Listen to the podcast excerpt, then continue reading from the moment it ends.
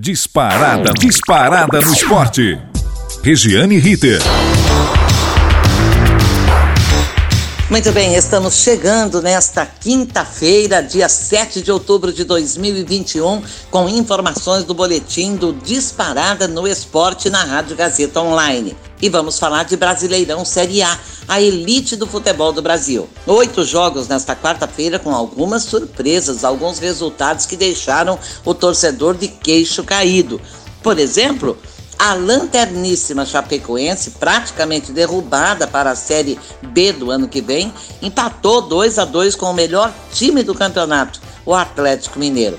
Tirou do Atlético dois pontos que podem fazer falta lá na frente. Você vai ver a conta que a gente vai fazer daqui a pouco e vai descobrir que esses dois pontos eram importantíssimos na coleta de pontos de quem quer ser campeão brasileiro. Lembrando que o Atlético é líder isolado e disparado, mas pode ser alcançado em breve tempo. Já o Atlético Goianiense perdeu em casa para outro Atlético do Paraná, 2 a 0 na estreia do técnico Alberto Valentim. Que estreia, hein, Valentim? Pelo Furacão, é claro. Esporte Recife segue em recuperação rápida. Fez logo 3 a 1 no Juventude, não quer nem saber, vai só dando tchau para a zona de rebaixamento. No Ceará 0 a 0 com o Internacional, e vou dizer uma coisa para você. Se não fosse o goleiro Daniel do Inter, que 0 a 0 o quê? Daniel salvou o Internacional de Porto Alegre.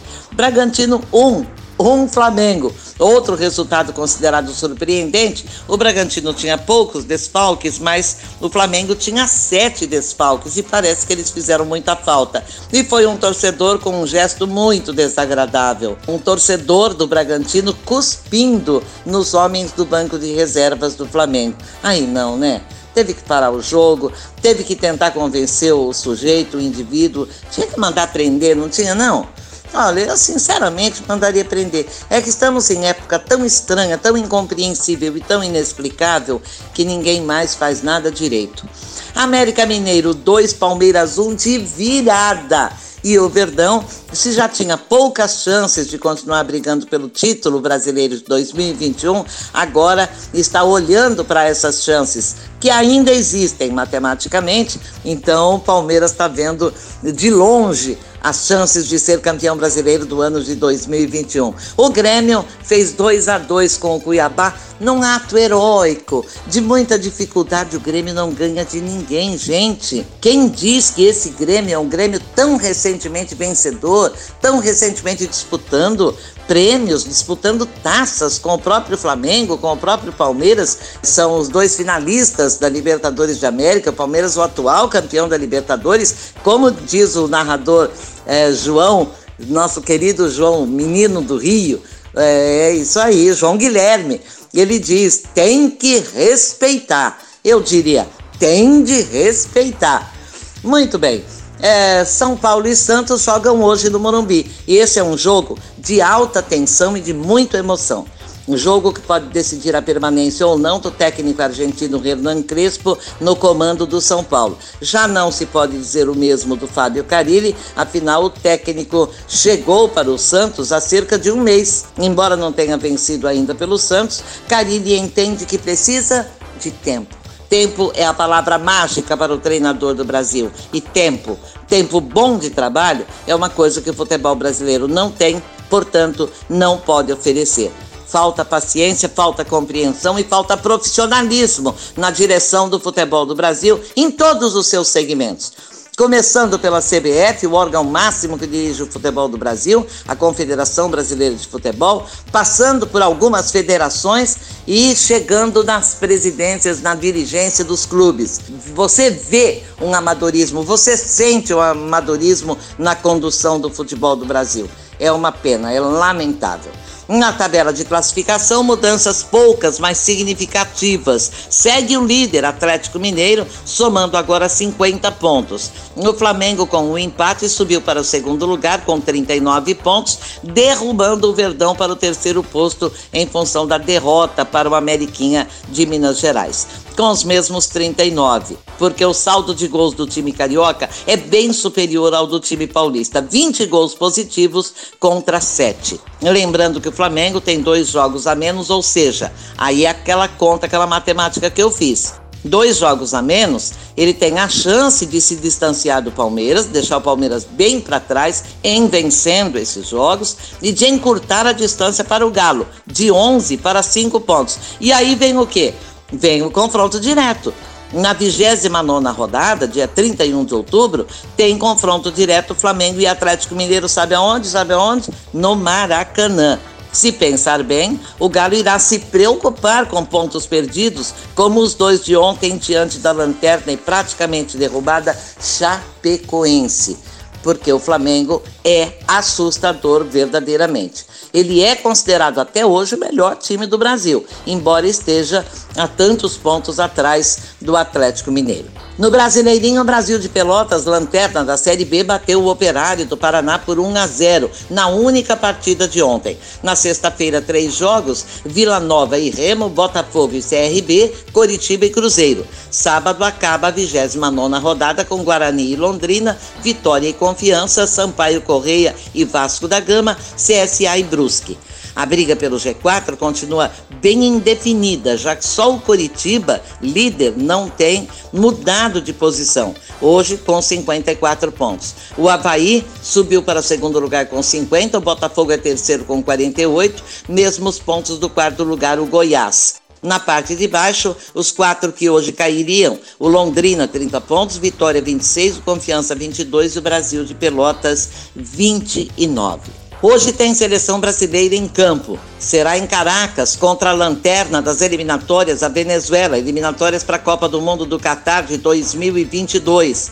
O Brasil lidera com 100% de aproveitamento, 24 pontos em 8 jogos, 8 vitórias. Em segundo lugar vem a Argentina, que tem 18 pontos, portanto, a 6 pontos do Brasil. Terceiro é o Uruguai com 15 Quarto, o Equador com 13. Estes iriam direto para a Copa do Catar 2022 e a Colômbia, quinto lugar, 13 pontos, iria para a repescagem. Tite muda começando pelo gol. O Everton vai para o banco, Alisson reassume a titularidade. Na lateral esquerda joga Guilherme Arana. Alex Sandro vai para o banco e Fabinho substitui Casimiro cortado por uma infecção dentária. Lá na frente os gols ficarão a cargo de Gabriel Jesus é do Manchester City e Gabriel do Flamengo, o Gabigol. Que bom, hein? E são, tem nome de anjos ainda por cima. Neymar cumpre suspensão pelo segundo cartão amarelo, ele que de anjo não tem nada. Apita o jogo Kevin Ortega, assistentes Micael Orui e Jesus Sanches do Peru. No VAR, importantíssimo VAR que tem decidido as partidas, é Beraquino do Paraguai. Estas as informações da seleção brasileira que joga hoje lá em Caracas contra a Venezuela, jogo válido pelas eliminatórias da Copa do Mundo do Catar ano que vem. E agora algumas notícias do esporte para você pensar. O grande campeão de Fórmula 1, o inglês Lewis Hamilton, inclui no seu instituto, o Mission 44, o projeto de formação de professores negros para aumentar a representatividade no sistema educacional do Reino Unido. Outro objetivo é garantir aos negros a possibilidade de se verem em seus mestres, de se identificarem com seus professores, o que não aconteceu com ele, o piloto tantas vezes campeão Lewis Hamilton. Ele disse, abre aspas, crianças afro-caribenhas têm duas vezes mais chances de serem expulsas das escolas. Quero entender como posso garantir que jovens que se pareçam comigo não passem por isso. Representatividade é muito importante.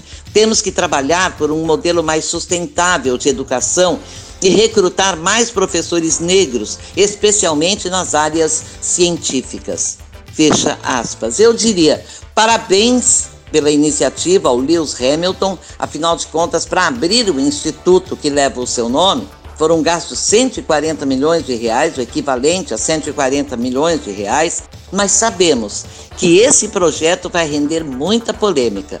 Tomara que dê certo. E por que eu diria parabéns a Lewis Hamilton? Porque ele sabe, ele estuda o seu país, ele olha para o seu país e ele sabe que a presença de professores negros é reduzidíssima no Reino Unido.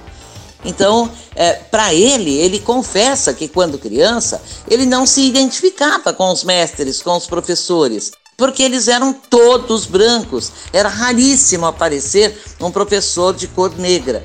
Portanto, ele agora tenta formar e, e, lançar 150 professores negros, claro que extremamente capacitados, preparados para isso.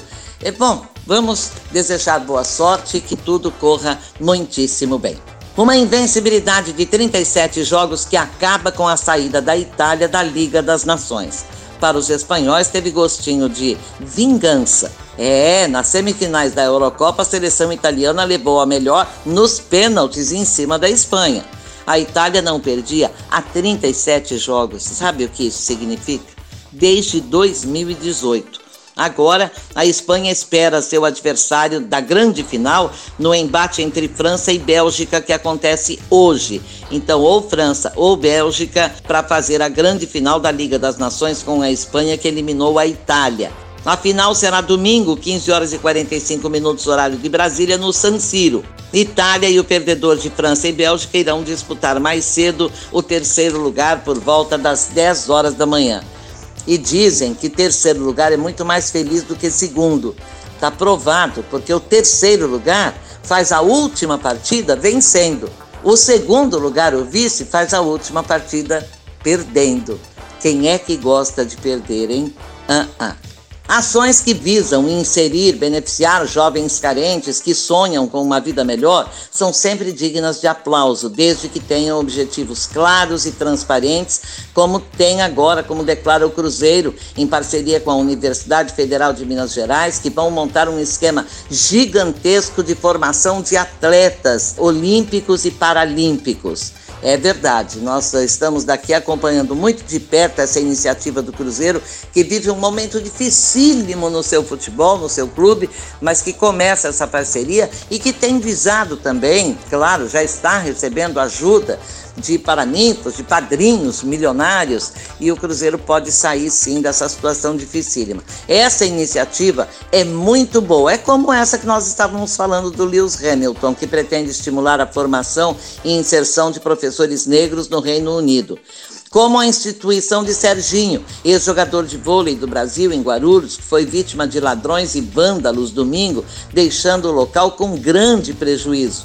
Assim como o Instituto Ronaldinho Gaúcho, lembram dele? Que fechou as portas em 2011, alegando que a Prefeitura Municipal de Porto Alegre se negou a aumentar em 163% a verba que repassava à entidade e quando essa verba foi solicitada, não se prometeu aumentar o número de crianças atendidas. Eram 700 crianças e continuaria atendendo 700. A prefeitura entendeu que o repasse sofreria um reajuste absurdamente gigantesco, 163%, e o Instituto não atenderia mais uma única criança a mais das que já atendia. Aí fechou o Instituto Ronaldinho Gaúcho fechou, foi lá por cerca de 2011, deixando 700 crianças que tinham atividades lúdicas e pedagógicas, como oficinas de letramento, matemática e educação física. O Instituto Ronaldinho Gaúcho acabou mudando, transferindo, a própria prefeitura transferindo essas crianças para não deixar sem atendimento, que seria o fim do mundo, interromper um sonho que essas 700 crianças estavam vivendo. Voltar à fome, voltar ao dia a dia vazio, aos faróis, semáforos da cidade pedindo esmola, seria verdadeiramente um pesadelo infindável. E depois do fechamento, o Instituto Ronaldinho Gaúcho sofreu vários processos, até de exigência de prestação de contas, mas como sempre, tudo acabou, se é que acabou em pizza. Sei que um dos processos o Ministério Público de Minas Gerais arquivou. Isso é o que não pode ocorrer.